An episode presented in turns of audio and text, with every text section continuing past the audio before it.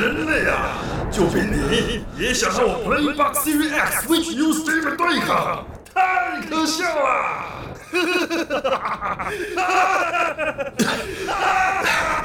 人类或许渺小又脆弱，但当我们团结在一起，就能创造无限的可能，而且还有自己红值的配乐。宅道出游。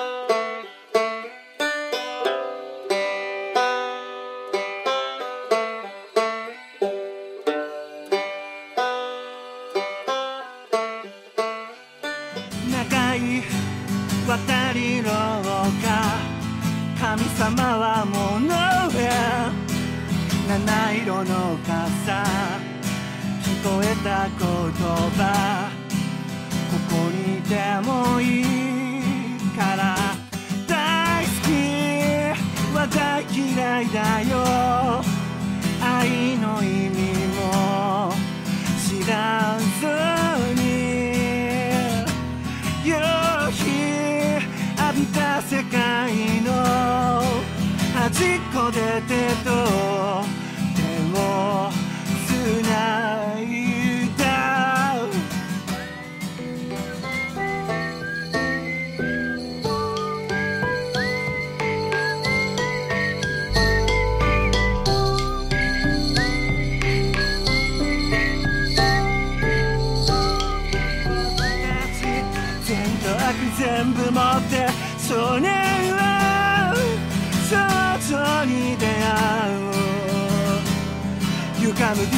ィストーションが鳴って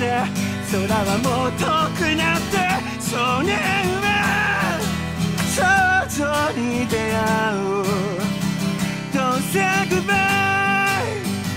Don't say goodbye Don't say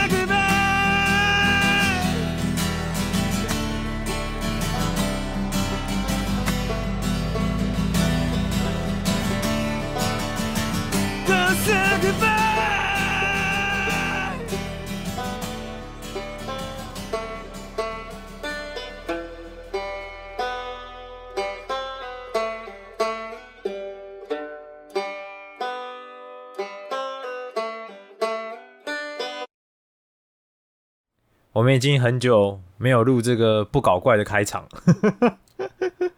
真的耶就 没有我们我们我们拿什么叫很久啊？我们哪一次开场很正经的？真的，为什么为什么我们已经没办法没办法再做那些奇怪的梗或是奇怪的这个戏剧呢？因为这个礼拜我们深受了两部作品的深深的影响，让我们有点失语了。对啦，对不起啦，那其实大家也许有人还是期待怪怪的开头之类的，有吗？有吗？有吗？有吗？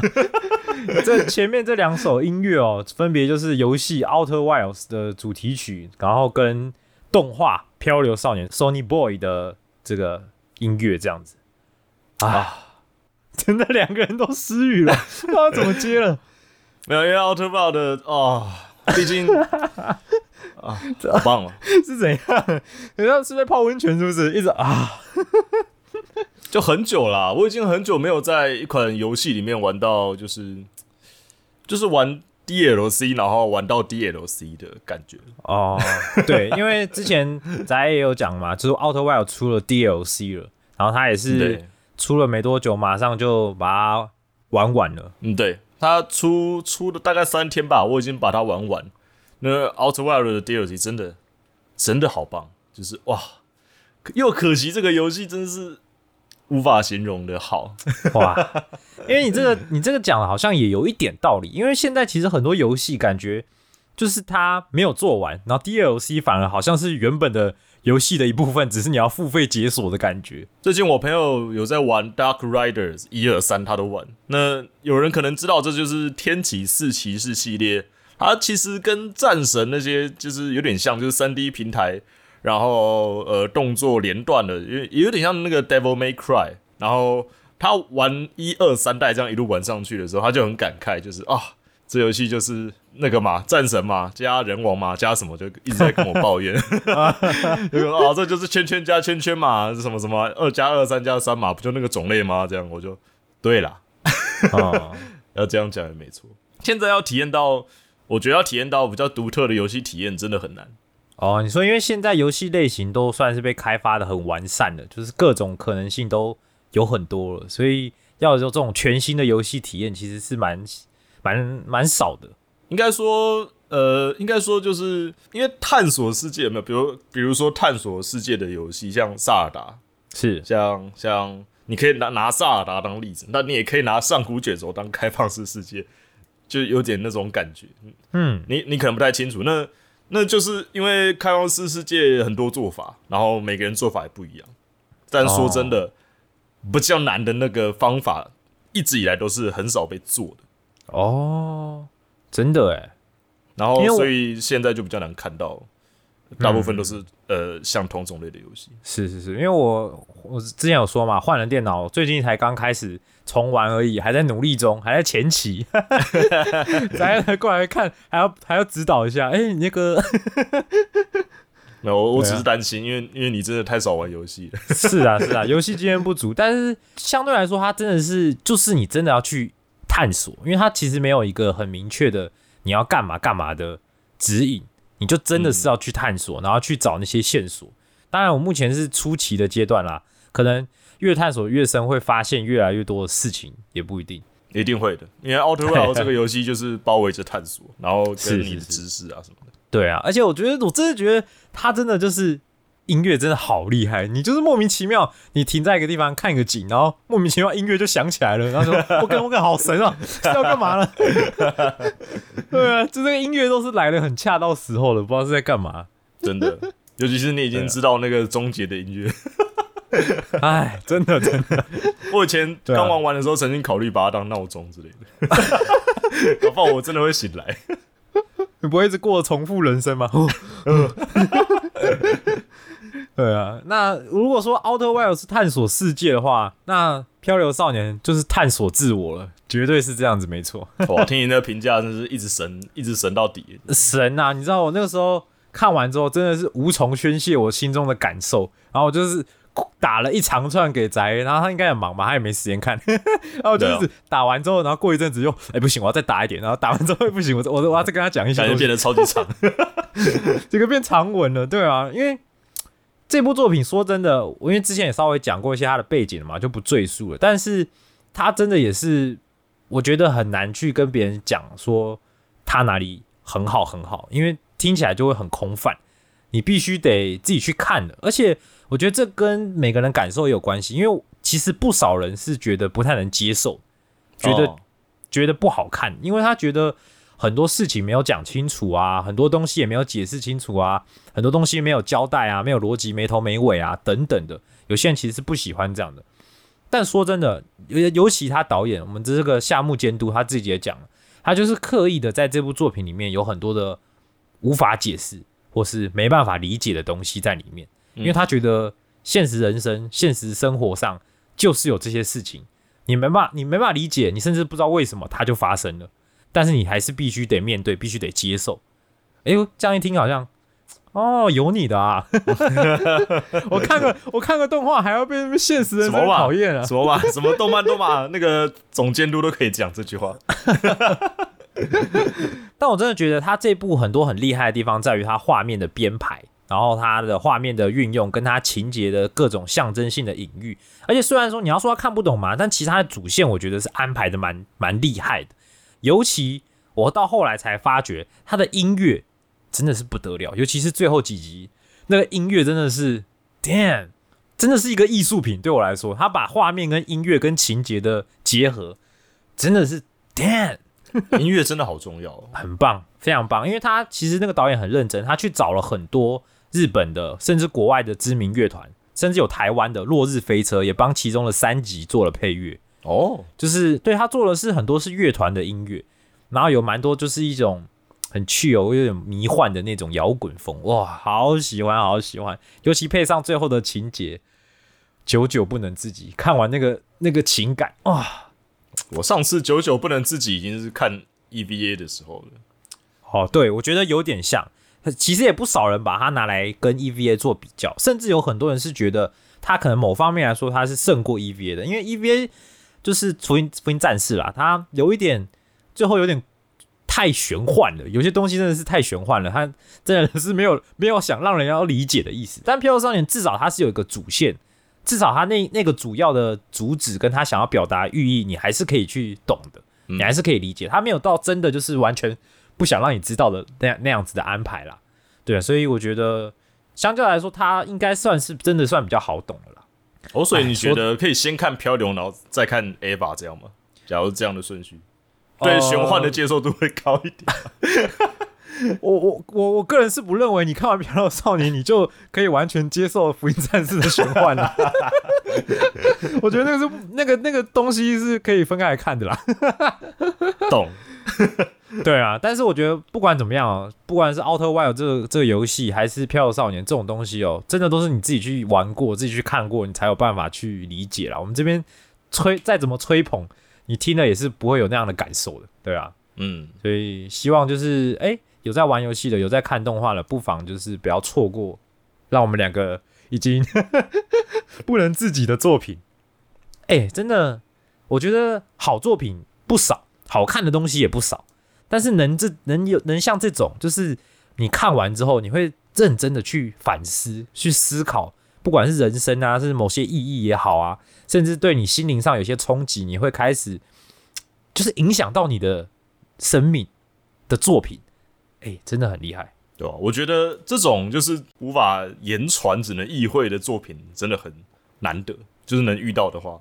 就是对大家、对自己、对不管不管怎么样，我觉得这种作品能造成的那种深远的影响，很棒，很很高兴自己会遇到这种东西。我相信大家或多或少会遇到这种作品，比如说小时候影响自己很深的啦，或者是不管是小时候还长大，就是看到之后就会其实会记得一辈子的，比如说桥段、片段等等。哎、真的是这样哎、因为他就好像是人家说嘛，什么你人生中的贵人，哦 这就很像是，就是虽然他不是一个人啦，但他是确实在你人生中扮演一个重要的角色，帮助你得到某些提升或成长的。我觉得真的哇，那种感觉挺好的。我们到现在好正面哦，一点都不油哎、怎么回事啊？整个心灵鸡汤了、欸，哎、不油是不是？马上来讲个油的，那个对啊 Hololive 的 WS 的签的签卡、哦，哎、我最近看他们一直在一直在讲签卡，就每个人都在开。啊，对啊，对啊，他们他们 Whole Life 自己 VTuber 自己也在开嘛。那我身边有一堆朋友就是买来开。那我这个跟从从小学一起跟我玩卡牌的好朋友，他就也开了不少，但是他超级想要超级想要露西亚的签卡，结果他最后刚开了几盒啊，开了三盒还几盒吧，他没开到，就很难过这样子。因为露西亚的那个 Special 的签卡超他妈贵。他的特别贵是不是？呃，就是他签卡有一般的一般签卡，跟好像有一个特别的，对，有一个限定版还是什么的。对，类似这种玉主意图的意图的签卡。哦那那个如果你去看哦，尤其是那些人气成员，在日本日本网拍都是好几万日币的价格。张，对啊，台湾当然也没有便宜到哪去了。然后结果，结果我那个朋友就前哎前前几天他就传那个赖给我，然后就他桌上就摆着那张签卡，跟我说，嗯，他说 我我不知道我做了什么。我觉得他本人的心情超级复杂。他跟我讲的时候，不知道是不知道是要开心还是要难过，就是一个很慌张的状态。然后我就只好安慰他说：“啊，既然你已经拥有他了，你就要好好享受，不要后悔吧。”对啊，这是什么啊？这是什么犯罪现场，然后抛给自己的好的好朋友那种感觉？没有啊，这个他这个是你知道，哎，哎、回头是啊，也不是啊，呃 你高兴就好。不是因为这真的，我告诉你真的啊，因为有些人真的是你你爱那个东西，你就会觉得那个东西有那个价值，而且你就是怎么讲，你错过，你可能那个后悔是 是一辈子的。嗯，对了，嗯对了，尤对，尤其这种收藏收藏品哦，你知道一开始没有收，你它只会越来越贵，通常不会越来越便宜。对啊，所以有爱最美，很很伟大，我是很尊敬他的，好不好？我这真的，我看到真的是就直接回他 respect，你永远是我大哥不，知道欸，大哥，你太了不起了。不知道。我觉得这几年来听你尊敬人都觉得你在嘲讽人，不知道为什么。我没有要嘲讽人啦，因为因为我因为我我我们觉得有这种爱好，然后有收就是愿意付出收藏的人是很了不起的，好不好？是啊那我要，嘲讽人家，我自己也是收藏很多东西啊。是啊啊，啊，对对啊，我自己我自己没有买 WS 签 WS 卡，没有没有去抽的原因是因为卡片这种东西对我来说也是真的很危险。对啊，就有在听节目也都知道，我玩过很多卡牌游戏嘛，多啊啊，自己到现在也是都还是有在收藏跟在玩。你还没有跳开 Pokemon 卡的坑。对啊，如果我再跳到一个坑里，我我觉得我今天桌上可能不止摆一张钱卡了。掉到坑里还往下挖坑，这不要命。真的，真的太可怕，太可怕！我有时候还是得评估一下自己到底有几两重，会怕。我的坑已经够多了哦。如果有持续追踪我们 IG 的人，偶尔也会看到我发一些呃的我的玩具啊什么之类的哦，这真的是挺恐怖的。啊，哎、整个游回来了啦！刚刚心灵鸡汤都不见了。没关系啊，就是让大家平衡一下啦，就是不要不要太激动。那大家我相信这礼拜有在关注电动电玩的消息的，应该也都蛮激动的。这礼拜的任天堂明星大乱斗特别版公布了最后一名 fighter。没错，电玩界两大律师组终于和解了。我也是看一堆人刷这个 最强法务部。啊啊！我我那个时候本来是没有没有没有要看，是刚好看到 Miko Miko 要看那个，就是同时收看这样子。我想说，诶、他要看什么？才发现哦，任天堂原来明星大人都要公布新消息这样子。那我们的这个樱井正博先生，哦，刚刚一直不小心这个音没有发准哦，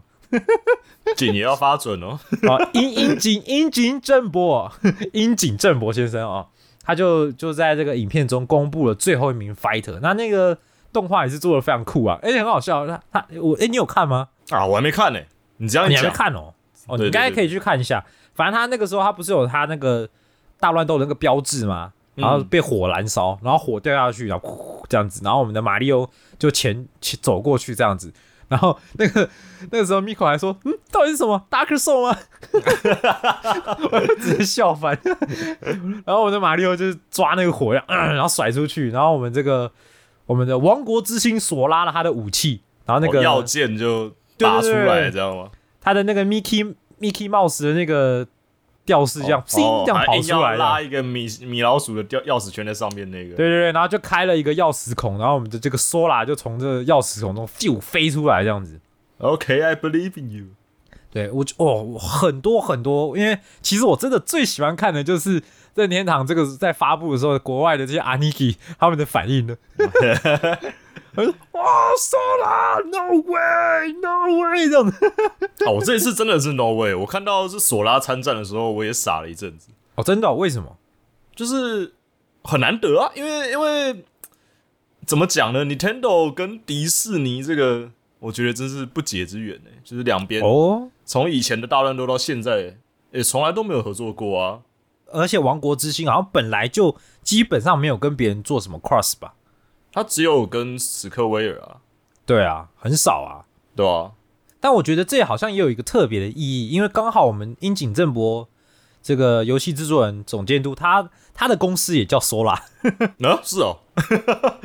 啊，对啊，他的公司他的公司就就就叫 Sola，然后他就是任天堂旗下的一个游戏开发商嘛，这样子。哦哦哦，对对对对，那我刚好也是看了这一次的这个发布会嘛，然后就看到了我们樱井正博先生他这个哎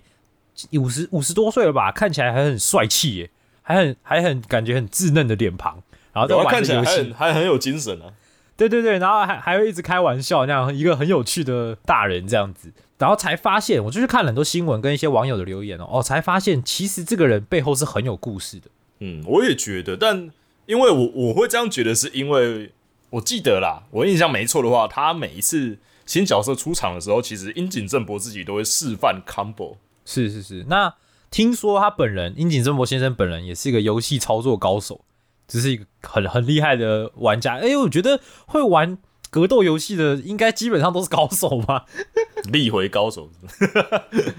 对啊，因为你不要看任天堂大乱斗，就是有玩过的人大概知道他的这种玩法嘛，好像没有一般我们在玩格斗游戏的那种连段 combo 那么的。哦，no no no no no，对对对，就是这个 no no no，其实它可以玩到超级精呢。我后来看那些 Pro 玩家在玩的时候，想说，我靠，是可以这样操作吗？他他妈已经飞到多远了？怎么飞回来的？对啊，什么什么库巴十六趴 combo 啊，什么路易吉十趴 combo 之类的。对啊，这个博大精深的一款游戏耶。对，因为其实整个游戏操作简单，但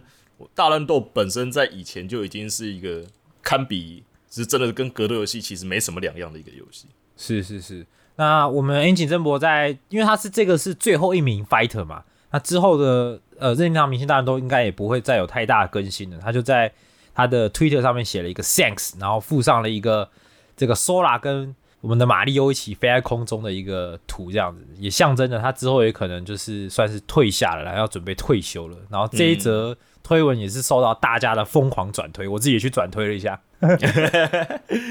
对啊，然后我后来才去了解了这个男人的故事，所以我们今天就来聊聊我们的樱井正博先生。讲到樱井正博，当然大家会想到就是大乱斗嘛。那其实大乱斗这个系列就跟另外一个男人也非常的有关系，就是我们的岩田聪，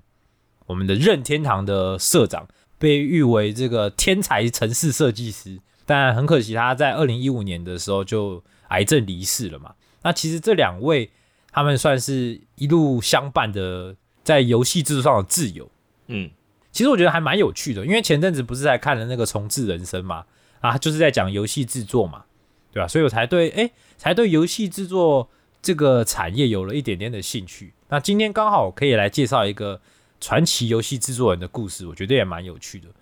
樱井正博他当初其实是在我们的阿基阿 K 呃阿 K 巴拉 是这样阿念 K 吗？巴拉，秋叶原的日文怎么念啊？我记得我已经会了。我开始啊，阿基哈巴拉。好，阿基哈巴拉，秋叶原啊，他以前是在秋叶原的电器街做一个营业员啦，就是卖那些三 C 产品、电器的嘛。哦，就就销售员这样。销售员，对对对，他那他其实他年轻的时候，就是他小时候就有玩过那个什么，好像叫什么？Family Basic，Family Basque，对对对对，家庭基础，这也是一个很特别的东西，我也是刚刚查了才知道，因为它就是一个任天堂在一九八四年发行的一个键盘跟一个可以插卡带的一个主机。一个一个游戏机吧，那它可以插电视之后就可以有类似电脑的功能，然后玩一个玩一些很简单很简单的游戏，这样子。那小时候有玩过这个游戏的樱井正博，他就虽然他他本人是说他他对那些游戏已经没什么印象了，但是这台游戏机就是算对他影响非常的深，他从此就是对游戏非常感兴趣，所以他在学时期就也用了这个呃 Bask 的这个机制的去去写了一些游戏，那甚至还有去参加比赛有得奖。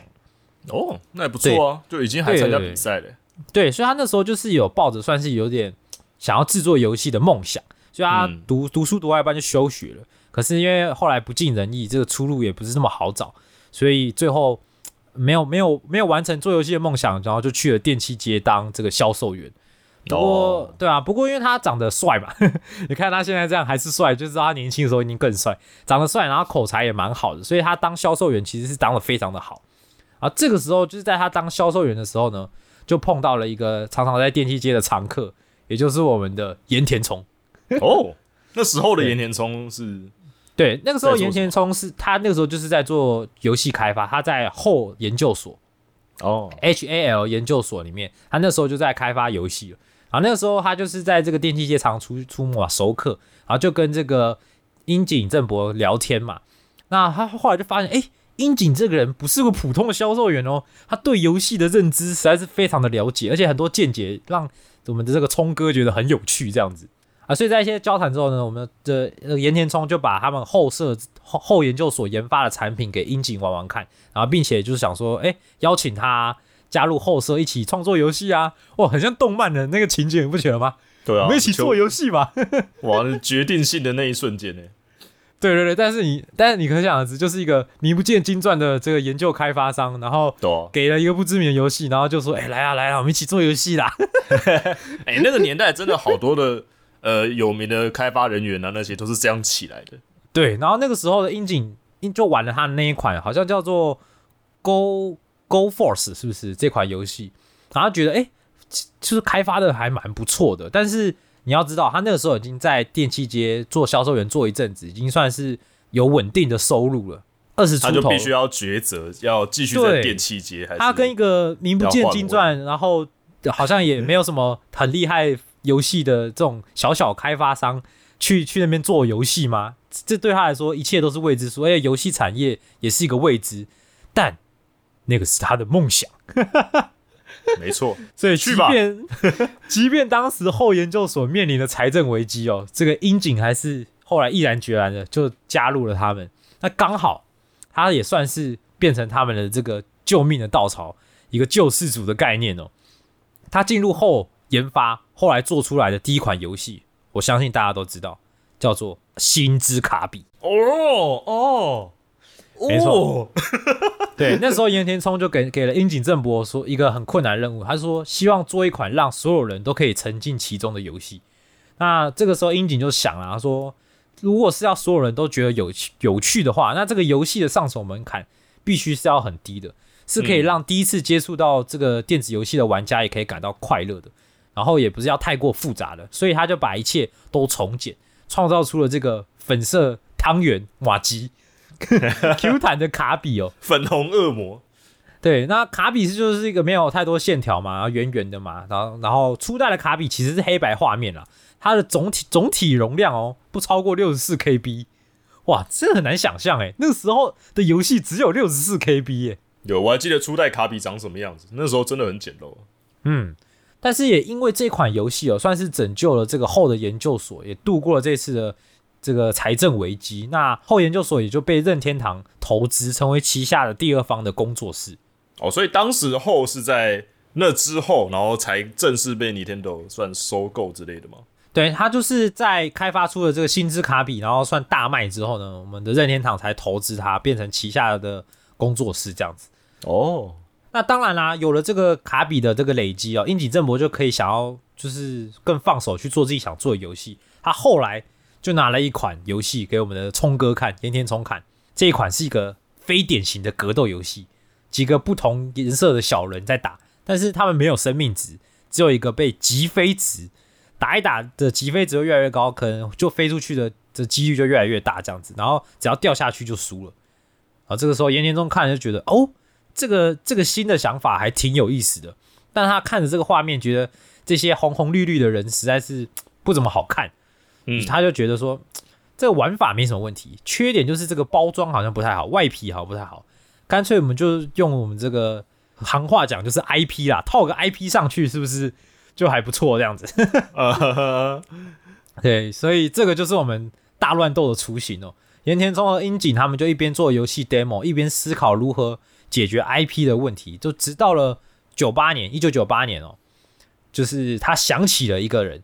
也是当年跟他们一起参与星之卡比的任天堂员工宫本茂。哦 哦，哦，讲到宫本茂这个名字哦，这个不玩游戏的人可能都还有听过，他就是我们传说中的马里奥之父，也是我们任天堂的游戏总监督哦。那最初啊，他其实是不同意任天堂的角色，就是加入这个大乱斗的，因为前阵子你知道任天堂刚刚也讲了嘛，法务部嘛，才刚打完了一个森喜刚的大猩猩的这个法律案哦，然后所以他就觉得这种马里奥好像也不是很适合。这样子，不过呢，就是在他们的这个半推半就之下，最后还是完成了我们的第一款任天堂明星大乱斗，也顺利的登上了 N 六四的平台。N 六四是哪一个啊？任天堂呃 N 六四，他们很早期的机台啦 N6，Nintendo 六四。N 六四，呃，怎么讲呢？就是 N 六四，哎，就跟 PS 要 Two 是 PS Two 一样。因为我对 N 六四的印象就只是就一台灰灰的，然后它也是一个插卡带的游戏机嘛，只是电视卡带，我记得对，它的手把是比较有代表性的啦。哦，有那个手把我记得那个手把样子，是不是不是不是被复刻啦？就是对被复刻的那个其中一个，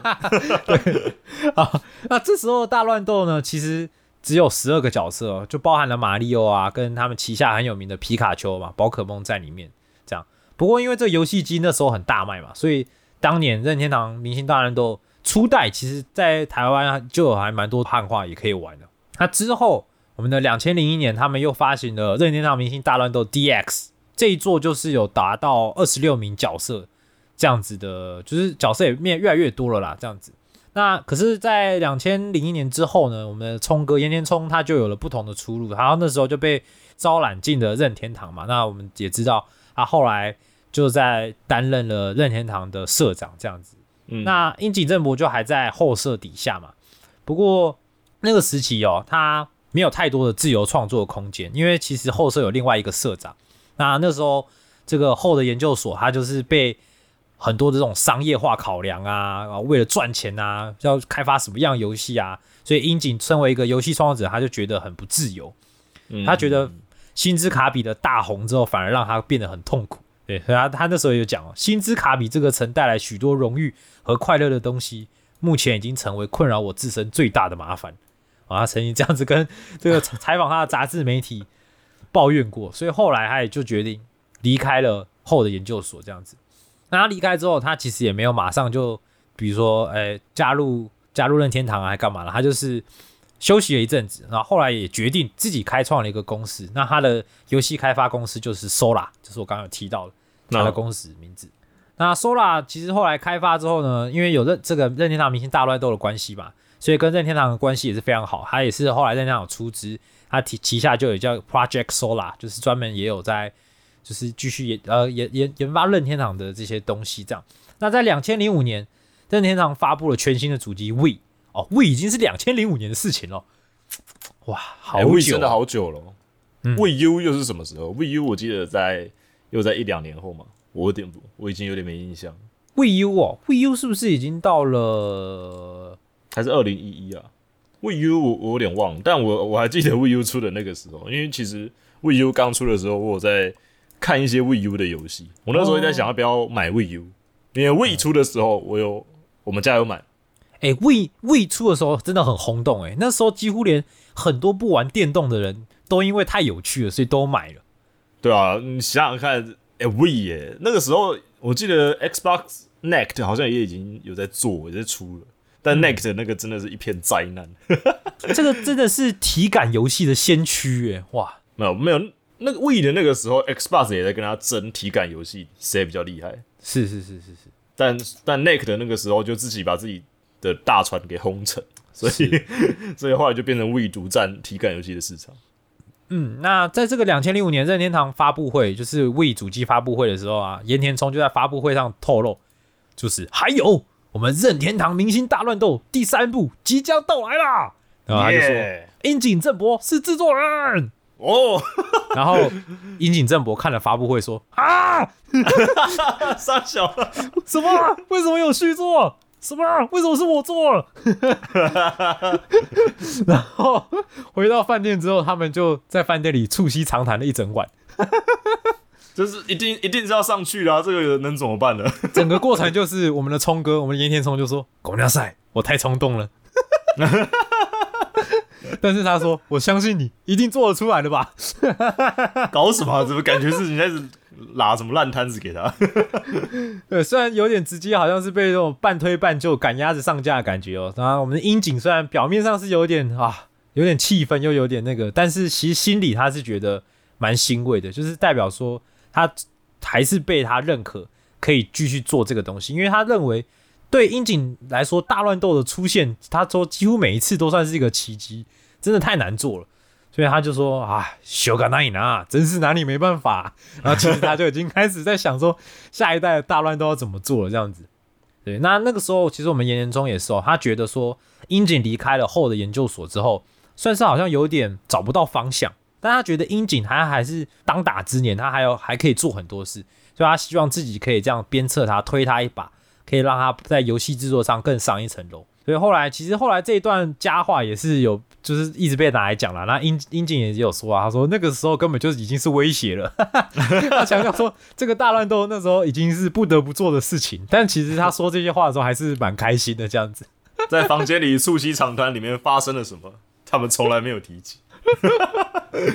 对，那其实哦，这个比较遗憾的是，这两个人哦，不管是岩田聪还是樱井哦，都应该我觉得真的就是那种职人的心情吧，身为游戏制作狂人的那种感觉，真的把一生都奉献给游戏，所以他们在就是过度投入工作上也过于操劳，其实他们身体也出了很多问题，尤其我们聪哥后来年纪轻轻就得了癌症嘛，二零一五年他大概五十五岁而已，他就离开我们这样子，那。那我们的樱井其实也是哦，他后来也是患了，就是手部的一些状况哦。他手部就患了这个重复性的劳损病症，他的右手那时候已经几乎是有点没办法行动了，对吧？也是非常的困难。这样就是后来啦，后来他们两个人算真的是都工作搞搞坏了身体。好，我们继续我们的这个游戏编年史。两千零八年一月的时候，任天堂明星大乱斗 X 哦正式发售。呃，游戏中首次包含了第三方厂商的角色，也就是我们的索尼克音速小子啊，所以这个大乱斗其实已经不不完全是任天堂了啦，也开始包含其他 IP 这样子，也呈现了多元宇宙啊，新增了冒险模式，将不同的游游戏角色完美融入在同一个作品。然后樱井自己也对这款游戏是非常的满意啊，然后他就想说，哇，这大概是我最后一款大乱斗了吧。对，然后在二零，其实，在二零一一年那那一年呢，我们的岩田聪他开始就深受了这个胆管癌的折磨，所以他这时候他又给了这个樱井正博一个任务，他说：“啊，樱井啊，三 DS 跟 VU 都要发售，你做一款新的大乱斗吧。”对，那这个时候就是我刚才讲的，樱井其实他的手已经也搞坏了，他右手几乎也是。不太能动了，但他还没有迟疑了，他就在整个开发过程都只靠着他的左手，一手打造出来了任天堂明星大乱斗 3DS Wii U，哇，搞得这么传奇啊，真的是太猛了。然后这个这个一发售，在二零一九呃二零一四年九月十三号游戏正式发售后，樱井正博表示。这是我最后的大乱斗了，也是我 最令我最满意的大乱斗了。啊，这个 no no no，哦哦，这个身为二零二一的我们，我们都知道 no no no no。对，然后之后做完这一款游戏之后，我们的樱井正博就回到他的 Sola 公司，那我们的烟田聪也还是任天堂的社长。但是这时候，也就是啊，遗憾的事情就发生了，就是我们的岩田聪在二零一五年就因为癌症离离世了嘛。那那一天，我们的樱井在推特上就发了一个推推特哦，他就说，在这不平常的一天，怀着不平常的心境，我如平常般的来到了公司，平常的进入开发工作，这是为了盐田社长，我要做完我该做的事。好帅啊！没错，就在二零一八年的一三展上面，就在 Splatoon 的这个游戏的介绍的。画面当中，突然，我们的乌贼娘的眼球中闪耀出了某个 logo。没错，那一刻，国外的阿尼基又疯了。Oh my gosh！哦，那个时候我看到的时候，我也是，哇！我没，我不是大乱斗粉，但我看到大乱斗又要再出去做的时候，我也很惊讶。对，那个时候，这个已经不知道说了几次大乱斗没有续作的樱井。也饱受着这个病痛折磨的樱井，但没想到最后他未完成的事情，他完成了。尤其哦，在三年前樱井发完那个推特之后，他没有再发过任何一条推特，就是直到这个任天堂明星大乱斗特别篇 SP 发售之后，他才在这个推特上发了一条啊，终于发表了呢。那么现在稍微哭一下也没关系吧。哥，你怎么感人啊？可恶，怎么这么装逼啊？太可恶了！真的是完全 哦，你在了解这些故事之前，完全不知道这些游戏背后有多么感人的故事。这个任天堂明星大乱斗有多么多么了不起的人在支撑他们，才才会有这个游戏的诞生哦。那 SP SP 真的很了不起，说真的，那个时候刚发售，那个时候就说了，大家都在这里。哦，那时候看到大家都在这里的时候，我很傻眼，因为这表示他跟先前的每一代的每个厂都谈过了。哦，对，而且你也知道，这款游戏不是单单的、单单的普通的游戏，它是结合了各游戏的 IP，它要去多少的合作跟多少的谈判，多少的这些才有办法完成这样一款游戏。这一次你看 Capcom、Sega、史克威尔，至少这些已经全部谈过了，最后又再加一个迪士尼，哇，哇这次真的真是太厉害了这款游戏。真的是疯了。所以这个任天堂明星大乱斗 SP 可以说是把所有前作的优点都集合在一起，然后也比较平衡了竞技，还有娱乐性的这个大乱斗。这款游戏也是创造这个系列的销售之最啊。那它也是第一次进行繁体中文化、哦、的明星大乱斗游戏，而且本作其实它的冒险模式有一个很有意境的名字，叫“灯火之星”，有玩的应该都知道吧？哦，对，对，就是剧情中所有角色都被反派吉拉的破坏时光击中，这样子。那最后唯一幸免的就是我们那个星之卡比哦，卡比俯望着整个世界，他变成全村的希望，然后开始要拯救他的同伴。哎，那个动画真的好好看哦，而且歌也好好听。刚出的那个那个灯火之星的那个主题曲真的很赞。对啊、那个动画我光我我不是大乱斗的 fans，但我我光那个动画就不知道看几遍了，真的好好看。好，那这个时候也被问到了啊、为什么卡比会成为就是故事冒险模式的主角？那其实樱井也没有特别说什么原因哦，他只是单纯的回答说，因为他在大乱斗里面算是最容易上手的一个角色。他这么说也没错啦，因为有玩过也知道，卡比真的相对来说操作是比较简单跟直观的，但不代表卡比不强哦。其实我觉得卡比蛮强的。他又可以用每个角色的特性跟技能，所以其实卡比还真的挺适合当第一个角色的。对啊，对啊，但我相信有把他这个樱井的故事刚刚听到现在的听众，应该都可以了解到，卡比就算是樱井游戏的一个起点了。所以我觉得他把这个角色献给卡比，好像也算有一点把自己投射在里面的感觉。那个时候，那个时候还没我还没玩过的时候，我也在想到底故事模式的第一个是谁。然后结果后来 看到那个破坏时光的时候，就是看那个介绍动画里面，然后才看到最后一个是卡比逃掉了。我真的那个时候挺傻眼的。哦，居然是卡比当主角。我原本以为，比如说呃，马里奥、马里奥嘛对不对或马里奥、索尼克之类的呃两三个逃掉，没有，居然只有卡比一个人。对，因为正正常来说，任天堂的招牌一定是马里欧嘛，不啊，不然就是国外很喜欢的索尼克，好像也蛮适合的。结果最后竟然是卡比，这点真的是蛮有趣的。那日后、哦、这个我们的樱井接受访问呢，他就说也有谈到这这么多年以来一路做大乱斗到现在，他说可能你想象不到有多难，但每一座的大乱斗能出现都算是奇迹了。哇，这个人这个男人口中讲出来，非常的有。非常非常的非常的让人觉得啊，他应该不是在冷小伟了，感觉真的是每一款大乱斗真的是呕心沥血之作。真的。哎、所以所以你知道大乱斗的那个故事吗？就是有人当时其实认为大乱斗是抬不上电竞台面的一个东西，就它并不是一个专业的格斗游戏。当时好像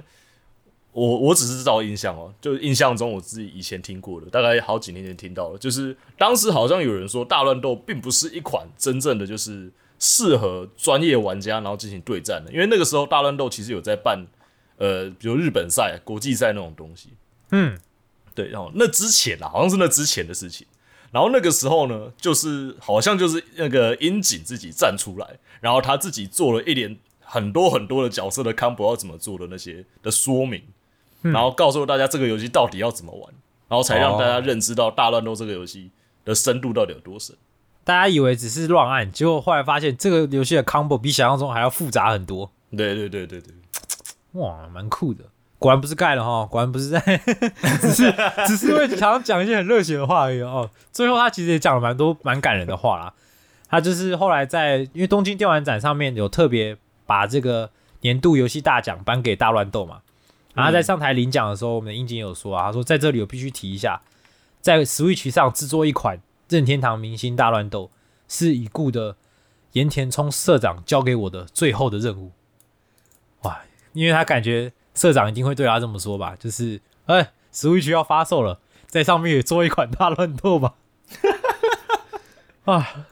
然后他就说啦，他他应该就要害怕 Switch Two、Switch Plus。他说如果如果天上有知啊，你会感到欣慰吗？这种话他是不会说的，因为他觉得人一旦去世就不存在了。但是他从岩田先生身上学到了一点，就是拼尽全力完成该做好的事情，把能力所及的事做到极限是非常重要的。Damn，太帅了吧！所以他在二零一八年完成了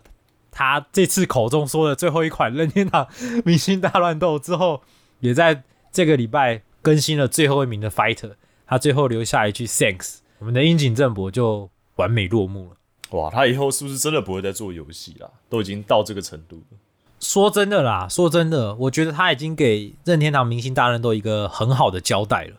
嗯，这这一款任天堂明星大乱斗，因为连你知道，连我，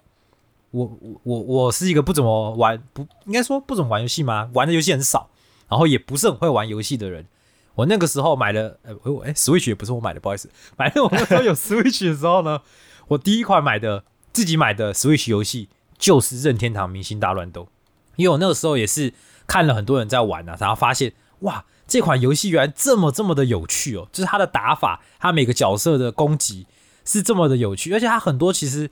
不只是格斗啊，它配合很多的场地啊、关卡，有很多不一样的变化，我觉得哇，实在是太有趣了这款游戏。我的话，因为大乱斗，我本身我一直以来都不是，呃，我都没有玩过大乱斗。其实就是我都不是自己购入的情况下玩大乱斗。嗯，但我我看过很多有趣的，就是大乱斗的一些，呃，比如说网络上的影片啊等等的。就我会看到，比如说哪一代的哪个角色呃太糟糕啊 之类的，比如说像 SP 的上一代那一代的那个 Bayonetta 哦是完全做坏的角色，哦甚至 SP 这是那时候发售的时候，很多人希望 Bayonetta 是不要出现的，嗯，就是等等的有趣的事情。所以你还没看嘛？所以你不知道 Sola 有多强。糟糕，呃，因因为因为我我不是个很，就是我不是个很厉害的玩任天堂明星大乱斗的玩家，然后也不是真的很了解。但连我这个门外汉，我看 Sola 我都觉得会不会太强了？那他应？该是真的很强吧？我那时候看 Minecraft 的时候也觉得史蒂夫有点太强了，所以 Sola 也很可怕，就对了。我，他的招式很多哎、而且有很多我都觉得是有点有点外挂外挂感的招式，就是头一个一个角色可以包含这么多绝招吗？可是想说啊，算了，他都是最后一个角色了，或许就是给他弄强一点，好像。就砸吧，不过我觉得砸反而会让一些高手变得太强。对啊，我觉得是，我觉得我自己看是觉得蛮强的啦。我等一下一定要去看一下手拉的 combo，应该是应该已经有人研究出一些零趴的 combo 了，已经等不及要看了，还有对下修之类的。因为因为我觉得他他他有几招真的是蛮 OP 的，就是他他第一个是因为我们有玩过任天堂明星大乱斗都知道，飞回来是很重要的，就是你被打出去之后、要怎么飞回来，他的飞回来手拉的其实位移技很多吗？还是还还蛮棒的，就是他飞回来感觉是很轻松就可以回来的。那他有很多招式是可以让对方飞出去之后，然后再一个必杀，就是让他飞不回来。我觉得那个超强的，就哦所以他连段是他是有，啊比如说悬崖 combo，然后是可以让人回不来的。对对对，因为因为他的他在空中飞行的能力太好了，他可以打打对方出去之后，他自己飞出去，然后再敲一段 combo 之后，把对方打下去之后，自己再飞回来，超级难应对的，我觉得啦。哦版版权的重量，你以为迪士尼叫假了？全迪士尼就一个角色在这里哦，势必就是要那么强。真的。那今天就是因为我自己也不是有多了解这些游戏的历史啊，或是这些厉害的游戏监督或是创作人这样子，但是刚好因为这个契机，我去了解了一下樱井正博的故事，我觉得诶、真的是很有趣又很值得跟大家分享，所以今天就刚好用一集宅要出游跟大家讲，来分享一下他的游戏人生啊，真的是游戏人生，对啊，但至至于会不会做大乱斗吗？我觉得我个人觉得他也不用了啦。也许之后是他如果真的接手吧，我想。大乱斗，对啊，他如果真的还想要做游戏，他没有真的要完全退休的话，干脆就去收他们的收拉公司回去做他他会开心的游戏就好了。我是这么觉得。我欸对哦，我好好奇哦，像这一次的新的薪资卡比系列又是谁负责的啊、这个我到那个时候没有去看，应该后来都都是有别人在负责这些项目吧？我觉得。对啊，对啊。那因为因为大乱斗对他来说是一个承诺啦，所以他才会还是要亲自负责这样。所以最后最后的发布会也是亲自上场，你就看他在那边还在那边搞笑这样子。但是这个在影片中好像轻描淡写很好笑的这个人呢、但他背后付出了多少努力，才完成今天的这个成就？真是一个默默前进的分享。对啊，我们也只是分享了他一小部分的人生故事，我相信他背后还有更多更多的努力是我们没有没没有没有办法看见的，但我们可以在他的游戏上去体会。哦，怎么这又讲得那么感人啊？哎、很好笑、他那时候他的发布会发布完之后，然后后来又发一个推特说啊，我忘记忘记说了，那个 Sora 有一个 dash 招式要怎么按，对啊，他都会自己示范。示范影片忘记忘记拍了，这样。啊，蛮还蛮有趣的啦。哎、刚刚讲到游戏人生，我们不是有个朋友很爱游戏人生吗？哦哦，对啊，对对对，因为我最近就是刚好在前阵子把《龙与虎》看完嘛，哦因为我最近都会找一个 Netflix 上面的东西，然后来哦你该补番不会看了就是我以前没 Zero 吧看过，没有，我就开始看了游戏人生，哦我还没看到 Zero，Zero 是后面的吧？续算 Zero 是前传是它是电影版哦，，这是前传它是电影版，而且跟本传比较没有关系，就你可以说是分开来看的东西。哦，我我就反正我就是看了一下游戏人生啦，这样子，然后看了几集吧，目前看了几集，还还说不上你会喜欢吗？目前是也没有特别喜欢，但他哎、他莫名其妙的还里面掺了很多梗哎、还蛮好笑的。哦，对了，他就解谜之余，然后玩梗的一个，就是好像脑力番，但我个人觉得比较像看主角群怎么怎么，脑力番吗？我觉得是强词夺理番吧。就看他们看他们怎么样，就是嘴人家，然后嘴到赢的感觉。啊，果然我觉得这个动动画里面最强的都是嘴盾。而且而且他喜欢的角色也是 Zero 里的角色，也是那个人生本传的角色，。哦也不是本传里对面哦，是哦。哦，那那我那我是看错东西了。啊，有机会再去补一下。没有，只是刚好刚好讲到游戏人生，刚好可以插来聊一下。而且我们可以期待我们下一次，因为我们下一次呢，我终于可准备好要讲《破晓传奇》这个游戏哦，T O A R Tales of Arise。就是我们前阵子有讲到，就是系列唯一破百万的销售的游戏，这样。对，而且 Tales 系列真的有一段还挺有趣的，不管是黑的还是白的历史。因为 Tales、哦。Tales 是一款在近年大起大落的一款游戏，它本来是日本一个很稳定的 IP 的，但是在前一阵子的时候呢，大概三四年前，呃，曾经出过一个大事件，然后让 Tales 系列曾经就是经历过重大的挫折，然后到这一次的 Arise 真的就是让 Tales 系列重新崛起，也是有故事就对了，嗯也是一段相当有趣的故事。对吧？对，其实今天本原本设定是要讲破晓的啦，但是刚好碍于这个任天堂的发布嘛，然后又刚好我我会觉得这故事很值得分享，所以就留到下次吧，也给各位一点期待。啊，樱井，毕竟樱井太令人值得尊重。你这样听你这样一讲，我也觉得果然是要尊重他一下。什么樱什么什么阴茎正博哈，啊阴茎正博啊么？，为什么樱樱井会把我樱井会把我这个这一集带掉？哦哦哦，你你很你很帅，你很帅，我认了。对啊，真的真的值得值得 respect 的男人，跟跟那个我买了签卡的朋友一样 respect。同样都是制作人、欸，那下一次的 Tales 系列真的会讲一个完全相反的故事哦，真的吗？我还蛮期待的。啊！马场，好了，好了，那我们就下集再见喽。我是仔 B，我是仔，拜拜。拜拜。